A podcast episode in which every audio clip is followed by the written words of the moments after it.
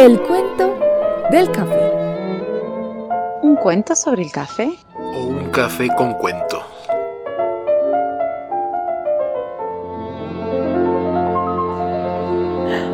Hola Mario. Hola Marina, ¿cómo estás? Ahora sí, ahora sí, ahora sí contento de verte. ¿Cómo estás?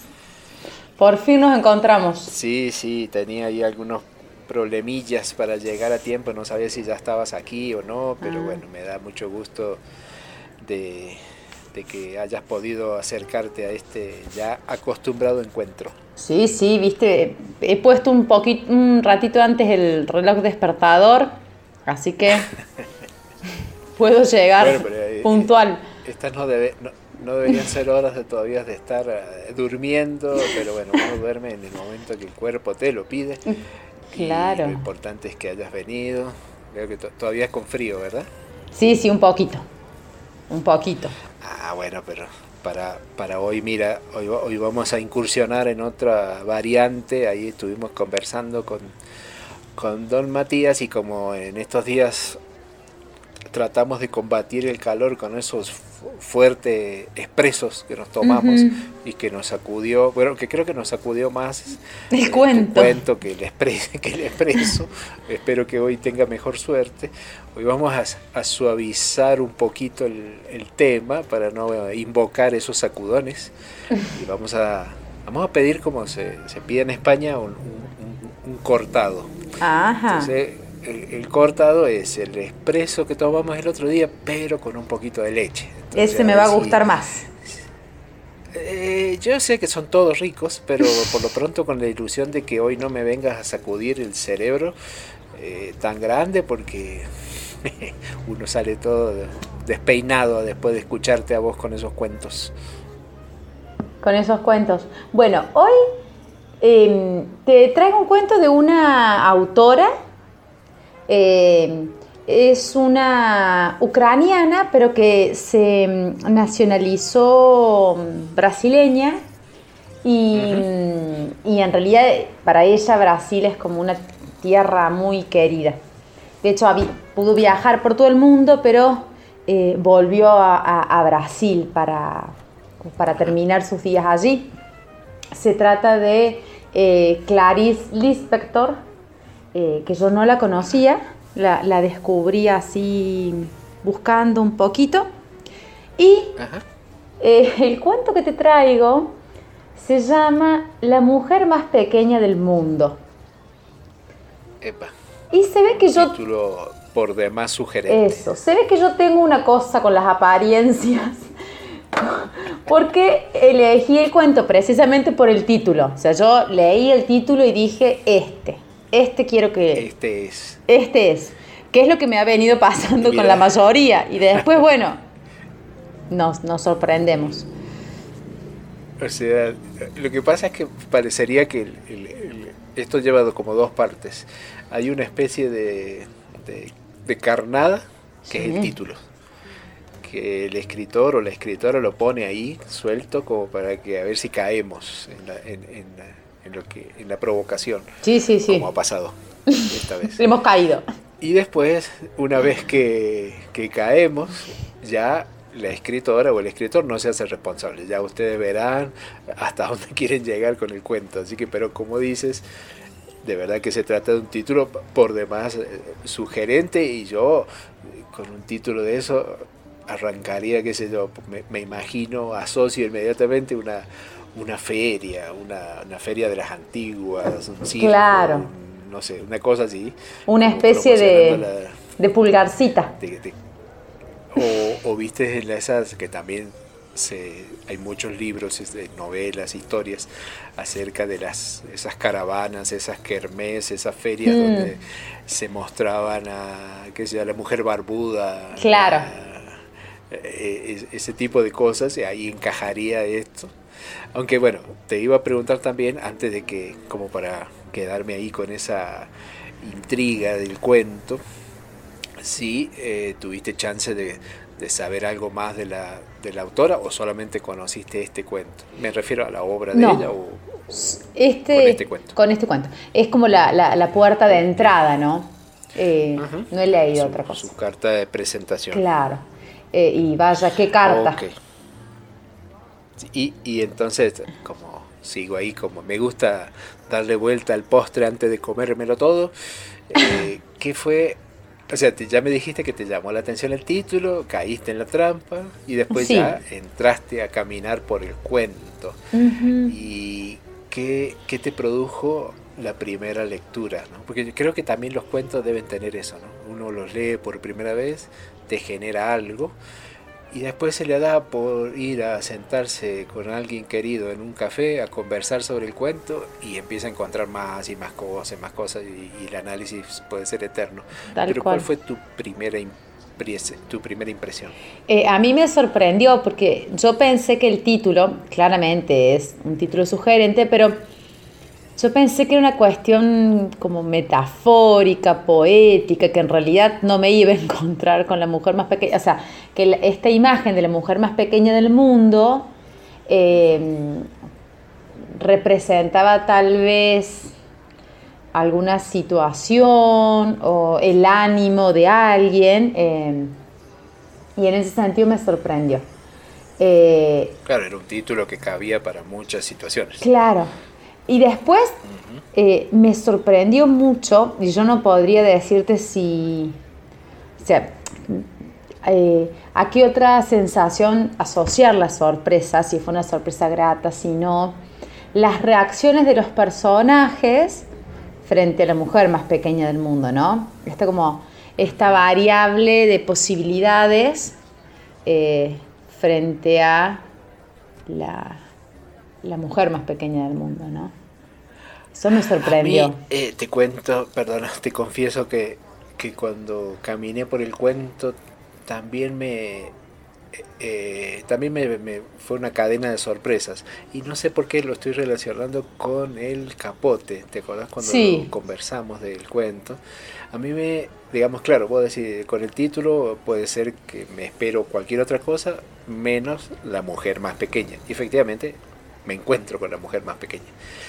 Pero entonces me pasó, como me pasó con el capote, de que eh, la historia me iba llevando, me iba atrapando hasta que aparecen los, los como decimos, los personajes o los que son, los que opinan sobre la mujer más pequeña. o qué efecto les produce a esa otra gente lejana, esa mujer pequeña. Y, y, ya con eso para mí era suficiente, o sea, con eso me daba por satisfecho. Pero me sorprendió la, la vuelta que hace al, al principio es decir, como que si el cuento hubiera terminado ahí, ya me quedaba como una moraleja, ¿no? De, qué, efecto producía la mujer más pequeña en todas esas personas. Y ahí hubiera estado un cuento bonito también. Pero el cuento sigue y vuelve al primer personaje. No sé si, si te sí, Sí, sí, sí. y, hace como este juego de eh, qué, qué sensaciones le produce a ella ¿no? Este, eh, el encuentro con, bueno, con el, con el personaje que podría ser el personaje principal también, ¿no? O el otro personaje principal. Y el, explorador, el explorador. Y hay ahí, bueno, ¿no? Todo este juego con, con lo que significaría verdaderamente amar, con lo que significaría verdaderamente poseer, ¿no? Hay como como en una segunda lectura o en una lectura un poco más profunda, es bastante interesante este juego que se hace con estas realidades. Y después el final, ¿no? Este personaje eh, que ya no es la mujer más pequeña del mundo, ya no es el explorador, una vieja que lee el diario, ¿no? Eh, claro, pero eh, es ahí donde me entró a ayudar o a a interferir mi habitual imagen cinematográfica. Yo me estaba imaginando, desde siempre voy imaginándome ¿no? la película y me, me, quedaba bien cuando aparece la mujer más pequeña, tal, tal. Después es como que, eh, no sé, tiempo más adelante, es la opinión de todas esas personas en la ciudad y después como que la película me vuelve al mientras tanto o, qué pasaba en la, acción anterior y con el cierre del cuento se me vuelve a ir adelante. Entonces era una película toda loca y interesante, pero claro, como decís vos, si nos ponemos a jugar, que es lo que hacemos habitualmente, en segundas, terceras, cuartas o, quintas lecturas, aparecen un montón de cosas, ¿no? Porque eh, vos qué, o sea, ¿qué, ¿qué, imagen te queda? Por ejemplo, eso del amor, pareciera que, que la mujer más, más pequeña no, no hubiera conocido lo que es el amor si no lo conocía el explorador o, o, por qué, por qué esa cosa tan rara. No, o, o a mí me pasó esta... Eh, al revés, no sé si no hubiera conocido lo que es el amor si no lo conocía él, sino que me parece que era como más libre para amar, ¿no?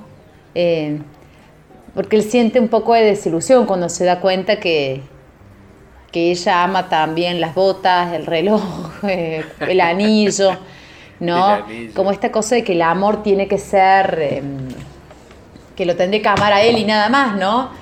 que además no tendría como, es como una pretensión también un poco extraña, pero eh, en ese sentido parece que ella es como más libre, ¿no? Eh, ella amaba, amaba todo, amaba su casita, amaba lo que veía, ¿no?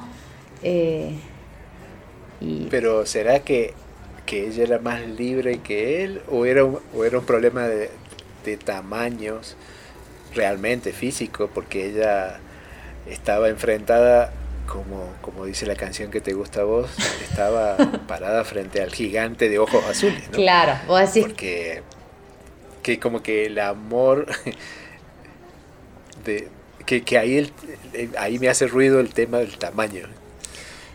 Si el amor depende del tamaño de las personas. Ah, pa, no sé es para pensarlo. Es decir, por, por claro, como decir, bueno, el, la atracción por las botas. Vos decís porque... De ese tamaño, si se podría medir como algo equivalente a lo que para él sería el amor. Claro.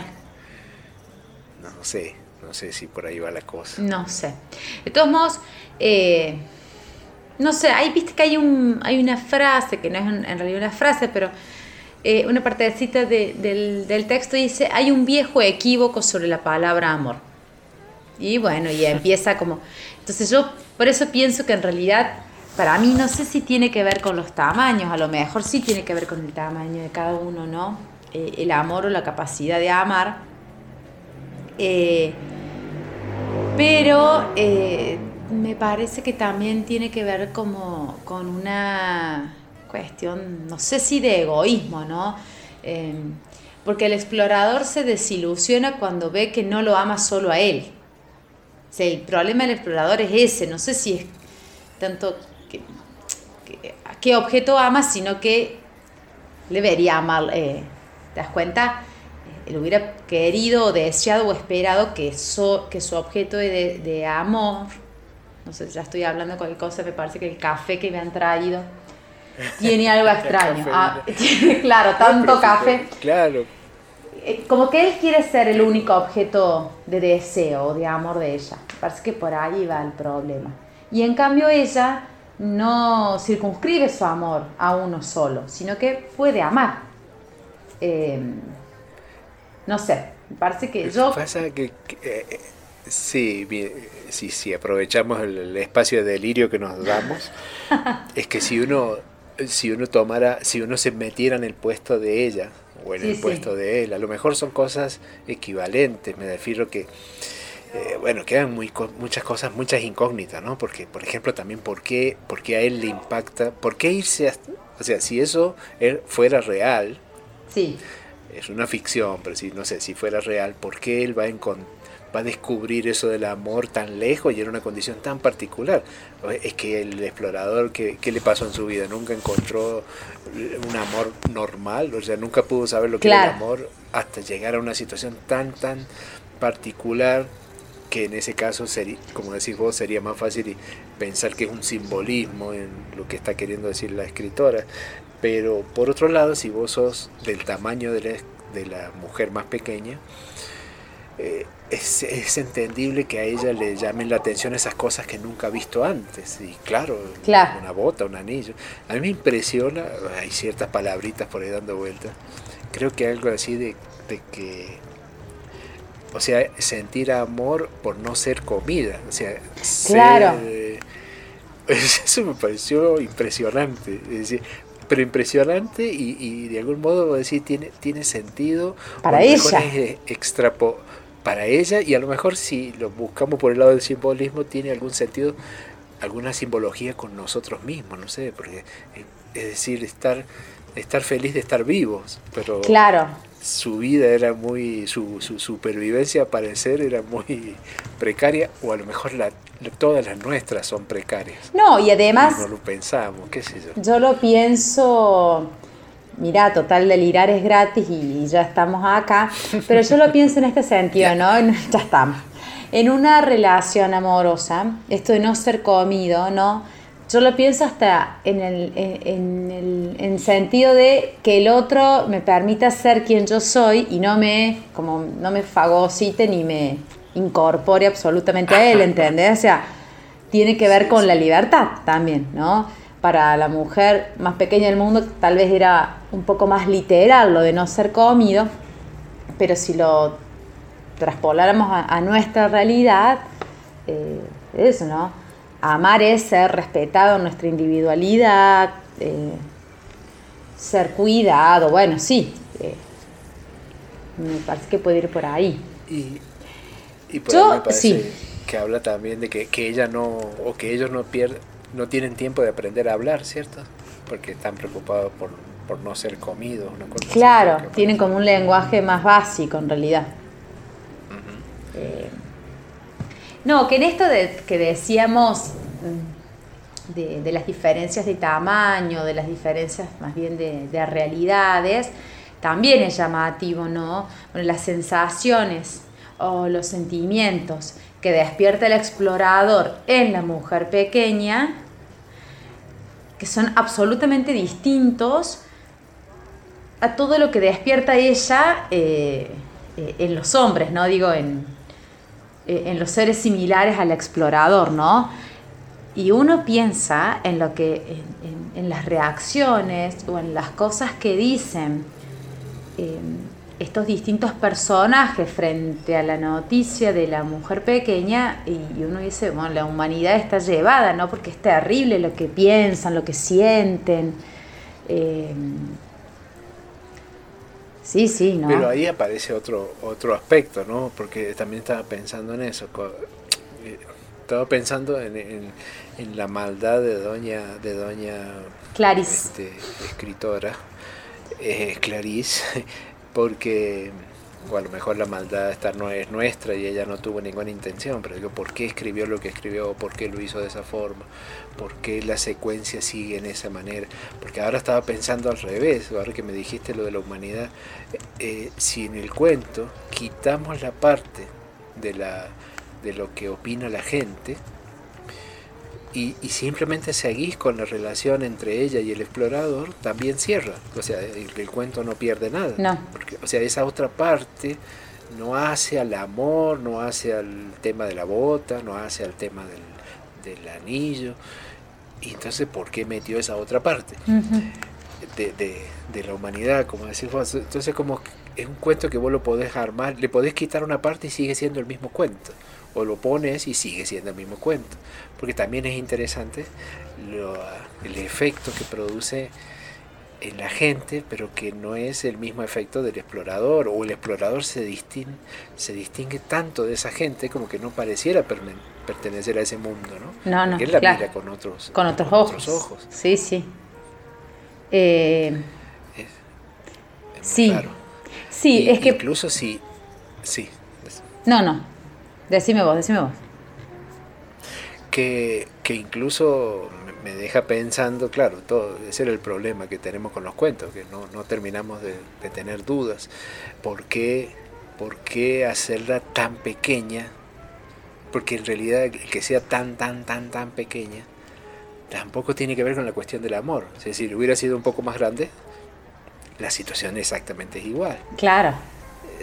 ¿Por, por, qué, por, qué una, ¿Por qué hacerla pequeña entre las pequeñas y encima con esa otra sorpresa más pequeñita todavía. ¿Qué, simboliza eso?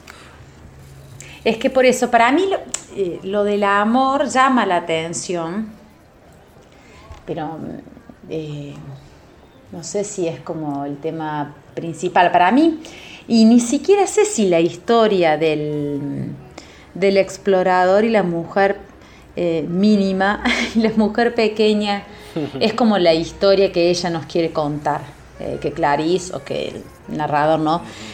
Me parece que en realidad lo importante no es la primera lectura, sino lo que está entre líneas. Eh, porque para mí todo lo que está en el, es lo que yo te decía siempre, ¿no? Todo lo que está está por algo, es funcional a algo, ¿no?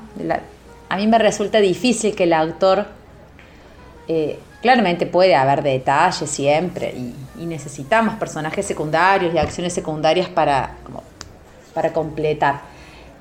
Pero sobre todo los cuentos, todo lo que está es por algo, ¿no? Entonces, estas reacciones, esta referencia al amor, esta referencia a la sorpresa más pequeñita todavía que lleva la mujer más pequeña del mundo, ¿no? Todo va por algo. Aún esta mujer que al final cierra el periódico y, sentencia, ¿no? Em, que, y cierra con una sentencia que es conocidísima y que todos alguna vez la hemos usado, tiene que ver con algo. O sea, como de aceptación o de Sí, sí, sí, o, de justificación para mí. De justificación. Pero también te iba a preguntar sobre esa frase con la que cierra, porque es un juego interesante, porque digo, el cuento puede terminar, es como decir, le quitas un renglón y sigue siendo el mismo cuento, eso es increíble. Pero con eso no es que sobre, está bien, eso también hace falta.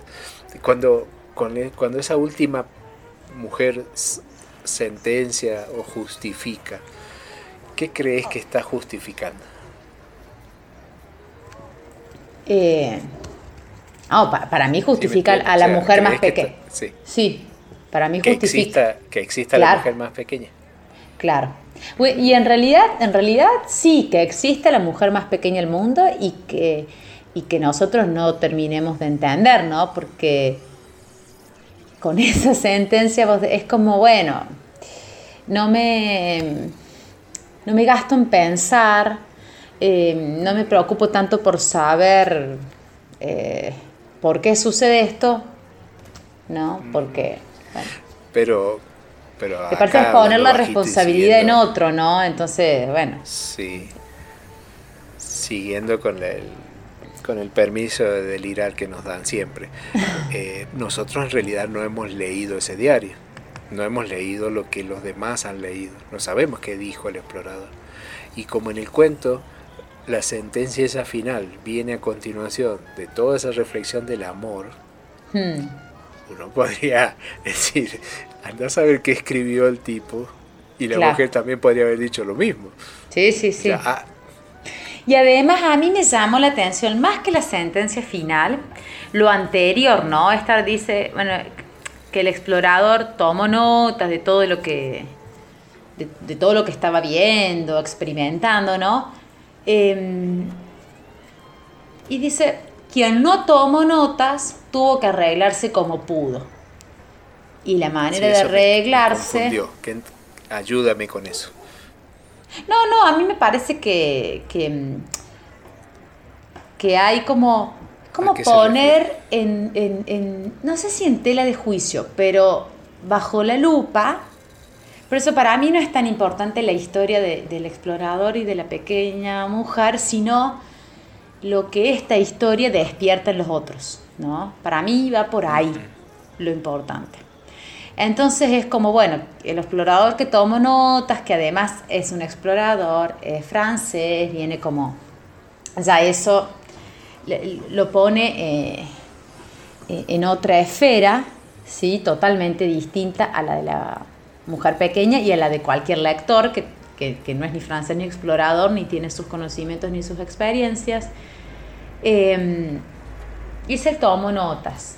Y el que no tomó notas porque no, no estuvo allí, no tiene, no tiene los recursos, se, arregla como puede y tal vez lo, como puede es con la superstición, con la religión, con... Te das cuenta, para mí va por ahí, es como poner bajo la lupa como ciertos registros que, que, que, circulan. que son propios a todos. Y, y algo que como para enredar más todo.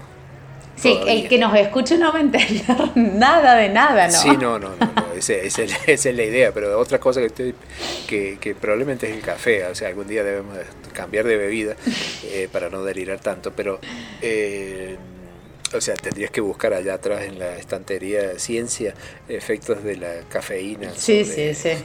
La faci- facilidad del delirio.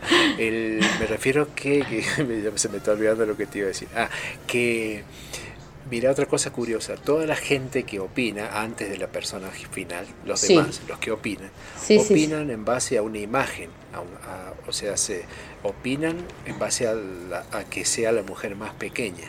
Y toman posiciones eh, de curiosidad, de, de discriminación o de lo que sea, basados solo en el tamaño, como si hubiera basados todo en una, en una foto, una imagen, algo que han visto en ese diario. Entonces, pero no saben más allá de eso, ¿no? Sí, O sea, sí, sí. Toman, toman, emiten juicios con base en lo que están observando. En la apariencia de ella, Pero sí. En la, en la apariencia.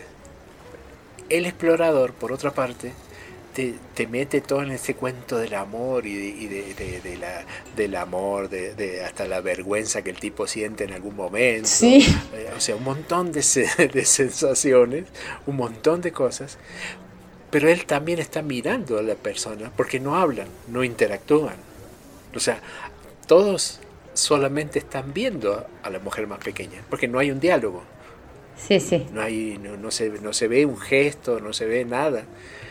¿Y por qué a él le provoca tanto un, un sentimiento tan opuesto a lo de la mayoría de las personas? Entonces, ¿será esto un simbolismo? ¿Será que yo tengo que, me- tengo que entenderlo de otra manera? Porque es curioso, ¿no? No hay un diálogo, no hablan. No. Y am, de Él todos siente modos, un amor profundo y la otra gente siente casi que hasta desprecio sí. en algún momento ante lo mismo. pero igual me pasan dos cosas. Yo, por un lado, me parece que uno no puede tener claramente la, la misma sensación o apreciación. Si yo veo una imagen de algo, no puedo tener la misma apreciación que tiene aquel que está frente a ese algo, ¿no?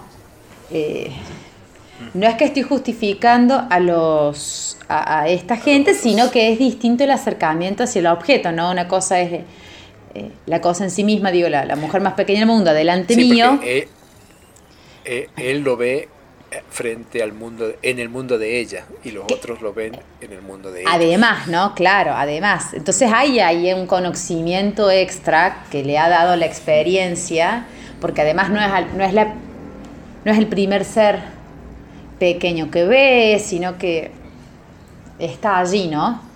Y además él ha viajado a eso. Sea, él ha ido Sí, al. África a eso, a ¿no? eso. Entonces me parece que es distinto. En ese sentido uno no, no podríamos pretender que tengan como la misma eh, apreciación. Pero a mí sí me llama la atención porque eh, se habla esto del amor y por ahí nosotros hicimos como mucho hincapié en eso. Pero hay una partecita en la que dice que el explorador, por primera vez desde que la conoció, y en realidad hacía 15 minutos que la había conocido, no sé por qué de esa, esa aclaración, pero en lugar de sentir curiosidad o exaltación o victoria o espíritu científico, dice, sintió malestar. Es que la mujer más pequeña del mundo estaba riendo. ¿Por qué le molesta que se ría? ¿Por qué? Ay, señor. ¿Te das cuenta? Porque- eh, en definitiva, sí, sí, sí, sí. Yo, ¿Qué le molesta que se ría? Eh, y después dice, eh, era una risa de quien no habla pero ríe. ¿No? O sea, tal vez habrá sido eso, que, que- él no sabe de qué se ríe, que no puede terminar como de, de, de- de comprender, eh, que se escapa a su a su estructura mental, de clasificación científica, no sé, me llamó la atención eso. Sí, sí. De todas maneras, es una imagen, una imagen muy bonita pensar en la mujer más pequeña del mundo y que sonría, ¿no? Y Sí, sí, que sí. No, que no hable, pero que esté, que ver la alegría en la mujer más pequeña. No, y además, fíjate, cosa- sumo a esta imagen, eh, esta expresión, su risa bestial era tan delicada como es delicada la alegría. ¿No? O sea, eh, la delicadeza, pero al mismo tiempo eh, la bestialidad, ¿no? Uy, no, yo mira, yo te voy a pedir que no sigas este, hilando, hilando fino, porque mira, estoy mirando también la cara que están haciendo los que están sentados acá al lado. Con todo lo que nos han escuchado, eh, si no han leído el cuento, no hay forma que entiendan nada, lo cual logramos confundir a todos, pero estoy seguro que toda esta gente que nos está escuchando van a ir a buscar este cuento. Pero hay que decirles que se queden tranquilos porque mira, nosotros lo leímos y tampoco entendemos nada, ¿no? O sea... todavía ni pensábamos que con este café íbamos a... Claro, o sea, eh, estamos iguales. pero creo que quedan o quedan un montón abiertas, un montón por resolver, pero mira, ya don Matías nos está mirando con cara fea. Una, una última cosita que buscando sobre ella, ella sobre Clarice, no sobre la mujer más pequeña del mundo, sino sobre Clarice, tiene así como una vida muy complicada, pobre, tal vez por eso tan complicada en, su escritura. Eh, ella, ella eh, de alguna manera califica su escritura como diciendo que, no tiene estilo, ¿no? Eh, y, y, esto es lo llamativo de ella. Y tal vez esto es lo que nos pasa ahora a nosotros, ¿no? Que también nos cuesta como terminar de desentrañar, claro. Y ella dice, bueno, que, su escritura no tiene, su estilo de escritura es un no estilo, ¿no? Em, por eso sorprende. Es, lo que hay. No, y lo consiguió y no, no, no sé, a veces no sé qué prefiero, que nos sacudas con cosas duras y difíciles de, digerir o con cosas que vienen tan lindas, tan sencillas y te, termina dejando más lleno de dudas que al principio. Lo que hay que hacer es que el próximo cuento entonces lo tenés que elegir vos, porque al final, después... no, no. Después se quejan. No, me gusta. No, no, yo eh, me parece que nos va a pasar esto con todos los cuentos. el día que un cuento no nos provoque algo es que no estamos leyendo un cuento. Así que, si te parece, porque ya nos están mirando con cara fea, que hay que ir cerrando esto. Tenemos la silla aquí vacía. Entonces, hagamos de cuenta, como hacemos siempre, que la invitamos a ella, que te cuento que ella no se llamaba así o con ese nombre, porque bueno, nació en Ucrania, ¿no? Yo me hice. o el original, digamos, era Chaya Pinjasovna Lispector. Eh, claro. sí, que me perdonen los ucranios parlantes. Eh, y como dijiste, eh, ella termina sus días en Brasil y fallece en Río de Janeiro. Entonces no hay, nos imaginamos que le gustaría a ella eh, tener una música que le recuerde esa tierra que eligió para pasar sus últimos días.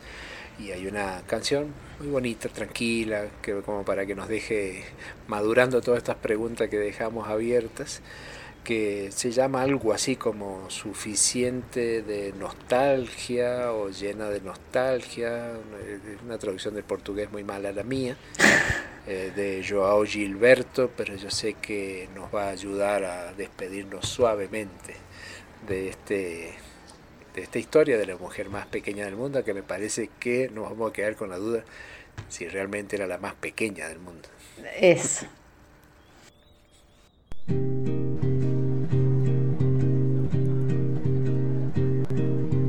vai minha tristeza e diz a ela que sem ela não pode ser.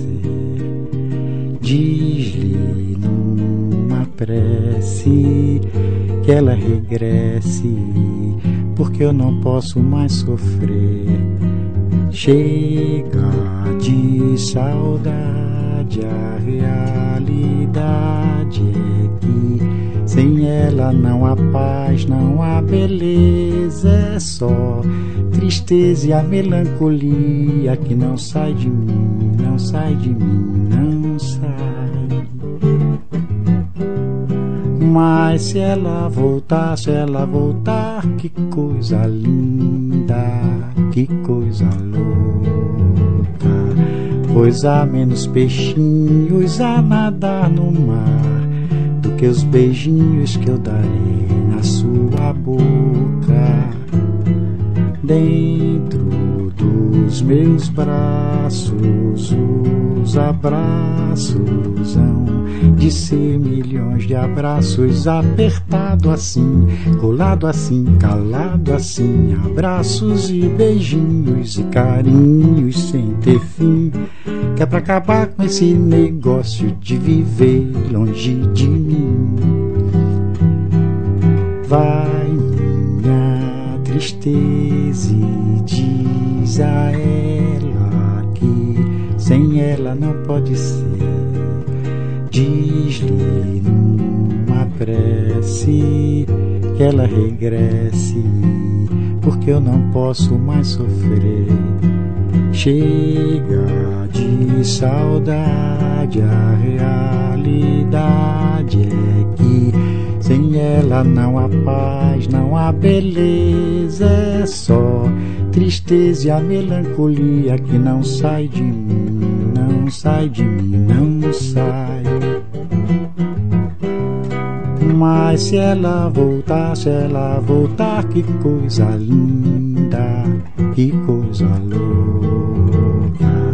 Pois há menos peixinhos a nadar no mar do que os beijinhos que eu darei na sua boca. Dentro dos meus braços, os abraços hão de ser milhões de abraços apertado assim, colado assim, calado assim, abraços e beijinhos, carinhos sem ter fim. Que é pra acabar com esse negócio de viver longe de mim. Não quero mais esse negócio de você viver assim. Vamos deixar desse negócio de você viver sem mim.